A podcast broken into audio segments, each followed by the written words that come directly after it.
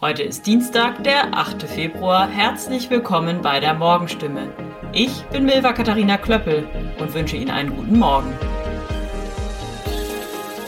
Und das sind heute unsere drei Themen aus der Region. Luxus pur.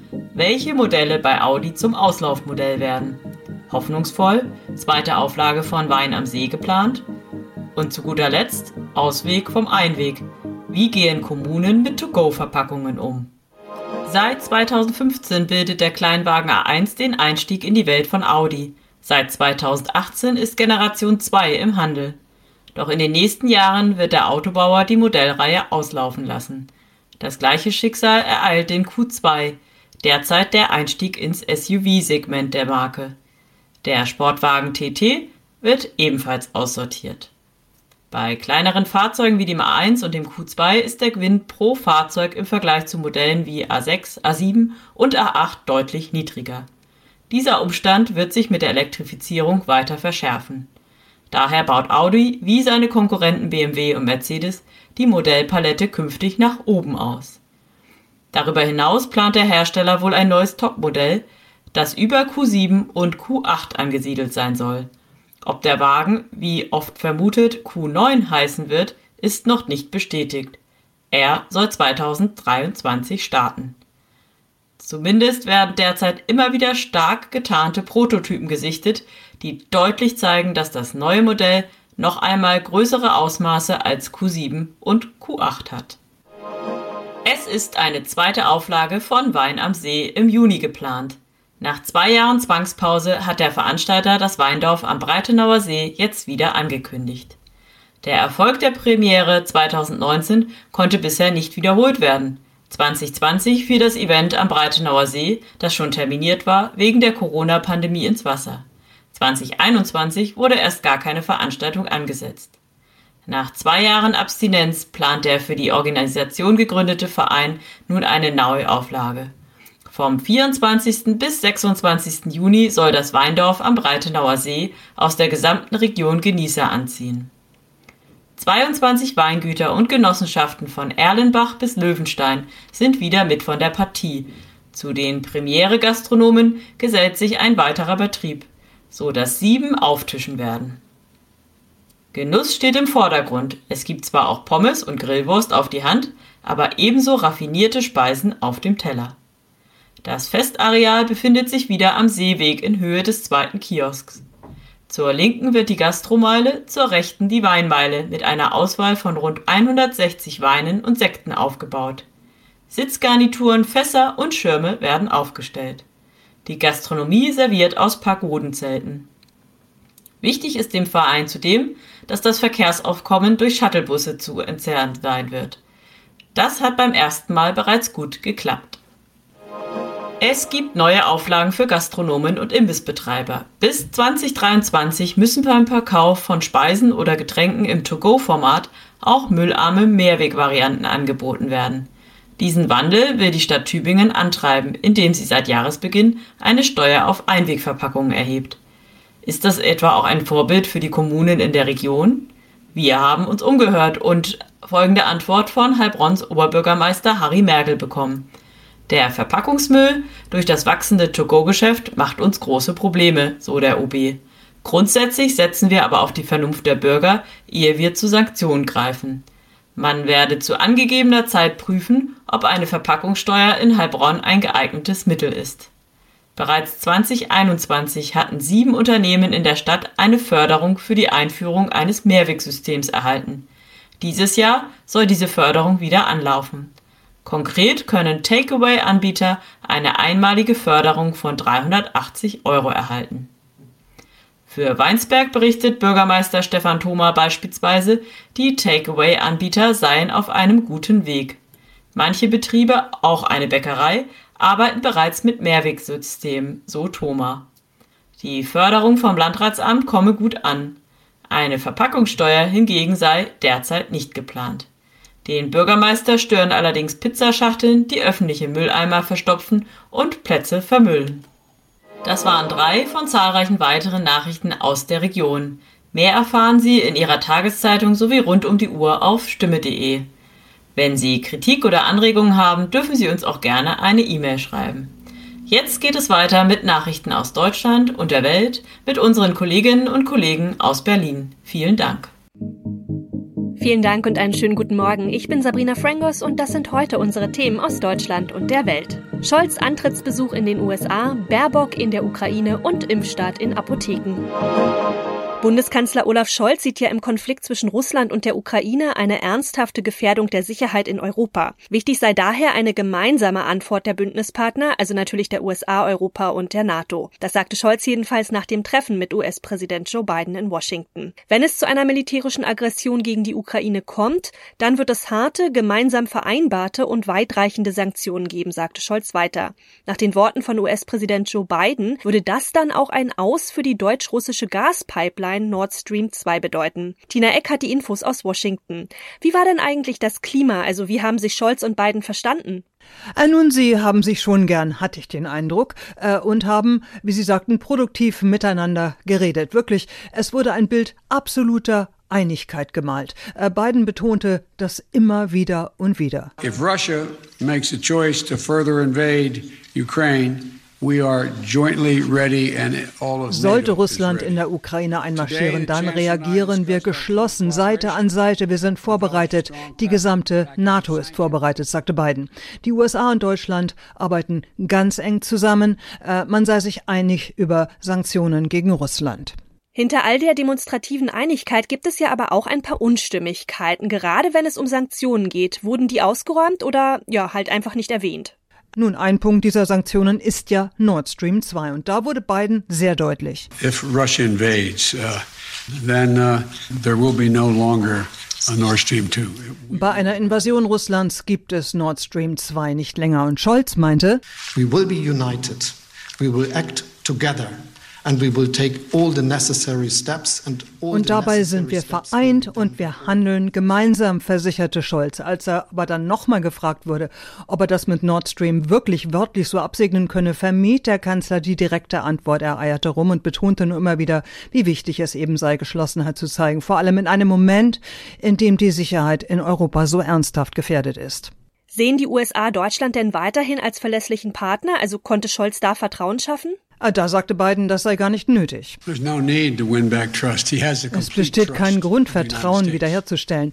Deutschland leiste mit die größten Hilfen für die Ukraine. Deutschland ist absolut verlässlich, versicherte Biden. Es gäbe keinen besseren Verbündeten als Deutschland. Aber das hätte Biden eh gesagt. Das gehört hier in Washington quasi zum Skript und im Ukraine-Konflikt natürlich erst recht. Und wie hat sich der neue Kanzler überhaupt gemacht? Also auf dem neuen und vielleicht auch noch ungewohnten außenpolitischen Parkett? Ja, da musste der Kanzler wirklich ein bisschen souffliert werden äh, in Momenten. Man sah ihm die Unerfahrenheit schon ein bisschen an. Besonders beim ersten Willkommen im Weißen Haus vor dem Kaminfeuer saßen sie da zusammen. Da begrüßte Biden seinen Gast überaus herzlich und dankte ihm für den Besuch. Das Protokoll gibt dann eigentlich dem Besucher äh, das nächste Wort, aber Scholz schwieg schüchtern. Floor is yours, sir, if you wish to say anything. Sie können jetzt auch was sagen, wenn Sie wollen, ermunterte Biden. Und dann äh, sagte Scholz äh, eben auch Danke für die Einladung in wirklich sehr passablem Englisch. Und was für Themen kamen bei dem Treffen sonst noch auf den Tisch? Da ging es um China, um den deutschen Vorsitz bei den G7 und die breite Themenpalette, die das mit sich bringt. Es ging um die äh, Westbalkanländer, Demokratien weltweit, Kampf gegen die Pandemie, weltweit globale Impfkampagnen und natürlich ein äh, globaler Kampf gegen den Klimawandel. Aber der Ukraine-Konflikt nahm natürlich den meisten Raum ein. Während Kanzler Scholz zum Antrittsbesuch in den USA ist, setzt Bundesaußenministerin Annalena Baerbock heute ihre diplomatischen Bemühungen in der Ukraine fort. Unter anderem will sie die Frontlinie zwischen ukrainischen Regierungstruppen und den von Russland unterstützten Separatisten im Konfliktgebiet besuchen. Christian Thiele ist in Moskau und weiß mehr. Die Reise Baerbocks in das Konfliktgebiet in der Ostukraine ist nicht ganz ungefährlich. Erst vorgestern hat ein Scharfschütze der Armee einen Separatisten erschossen. In den letzten fast acht Jahren sind mehr als 13.000 Menschen getötet worden. So lange dauert der Konflikt mitten in Europa schon. Die deutsche Außenministerin will sich nun ein Bild vor Ort machen und mit den Menschen reden. Und sie will ihnen sagen, Europa schaut nicht weg. Baerbock betont immer wieder, Deutschland steht an der Seite der Ukraine. Berlin wird kritisiert, weil es keine Waffen nach Kiew liefert, anders als etwa die USA. Einige Apotheken sind ja schon vorgeprescht, aber heute ist dann auch bundesweit der Start für Corona-Impfungen in Apotheken. Ja, die Beteiligung, die ist eher mäßig. Rund 500 der etwa 18.500 Apotheken in Deutschland sind nur dabei. Wegen der aktuell geringen Nachfrage nach Impfungen ist die Aktion außerdem umstritten. Jan-Henner Reitze hat die Infos. Ob es in der Nähe eine Apotheke gibt, in der geimpft wird, kann jeder online nachschauen, zum Beispiel auf der Seite mein-apothekenmanager.de über die Postleitzahl. Ob ein Termin nötig ist, können die Apotheken selbst entscheiden, am besten anrufen und fragen, bevor man hingeht. Wie sonst überall auch ist die Impfung kostenlos und man muss Personalausweis und Impfpass dabei haben. Um impfen zu dürfen, müssen Mitarbeiter der Apotheken eine Schulung mitgemacht haben und es muss einen abgetrennten Raum zum Impfen geben. Während beim Impfen nicht alle Apotheken mitmachen, sieht es bei den Öffnungsschritten in den Bundesländern auch ähnlich aus. Inmitten weiter steigender Infektionszahlen wird ein einheitlicher Corona-Kurs in Deutschland nämlich zusehends aufgeweicht. Also mehrere Länder gehen bereits mit Öffnungsschritten voran und lassen zum Beispiel die 2G-Regeln im Einzelhandel fallen. Bayern will außerdem die gesetzliche Impfpflicht für Mitarbeiter in Kliniken und Pflegeheimen zunächst nicht umsetzen. Tine Klimach mit den Infos aus Berlin. In vielen Ecken der Republik wird langsam aber sicher gelockert. In Hessen ist 2G im Einzelhandel schon Geschichte. Berlin und Brandenburg planen das noch und Baden-Württemberg arbeitet an Lockerungen, die Ende Februar greifen könnten. Auch Bayern will mehrere Regeln fallen lassen, wann es noch nicht raus. Um die beschlossene Impfpflicht in der Pflege gibt es weiter Ärger. Bayerns Ministerpräsident Söder sagte, dass es dort großzügige Übergangsregelungen geben wird. Für wie viele Monate werde man sehen. Und genau das kritisiert Bundesgesundheitsminister Lauterbach. Es gefährde Leben von älteren Menschen, sagte er, und es gefährde die Glaubwürdigkeit in der Politik. In unserem Tipp des Tages dreht sich heute alles ums Internet. Heute ist nämlich Safer Internet Day. Ja, gerade für Jüngere bietet das Internet natürlich viele Möglichkeiten, aber auch viele Gefahren und die können Kinder oft noch nicht richtig einschätzen. Wie können Eltern also ihre Kids begleiten und auch schützen? Ronny Thorau hat ein paar Tipps. Ja, zur Internetsicherheit, da könnte man recht viel sagen, aber bleiben wir mal beim Thema, das jüngere Kids ja wohl am meisten interessiert. Das ist das Thema Spiele.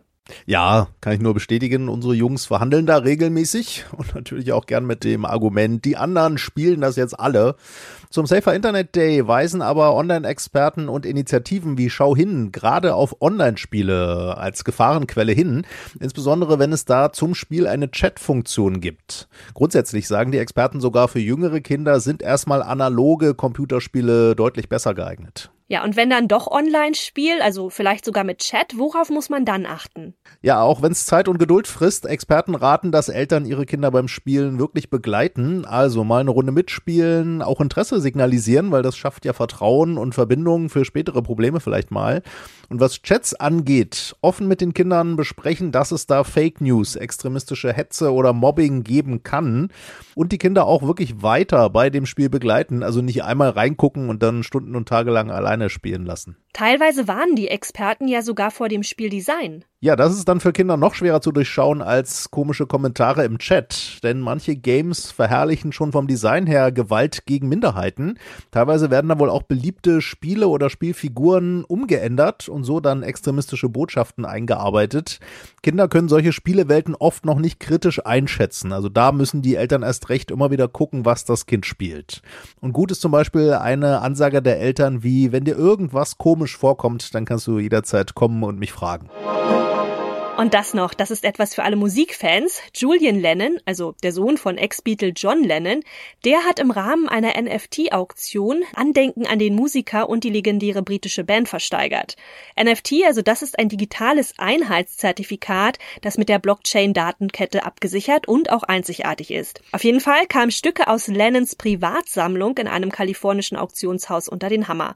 Darunter zum Beispiel auch Gitarren, Songmanuskripte und auch Kleidungsstücke. Aber die Teile, die haben so ihren Preis, denn eine von Paul McCartney handgeschriebene Notiz mit kleinen Zeichnungen für den Song Hey Jude von 1968 erzielte knapp 77.000 Dollar.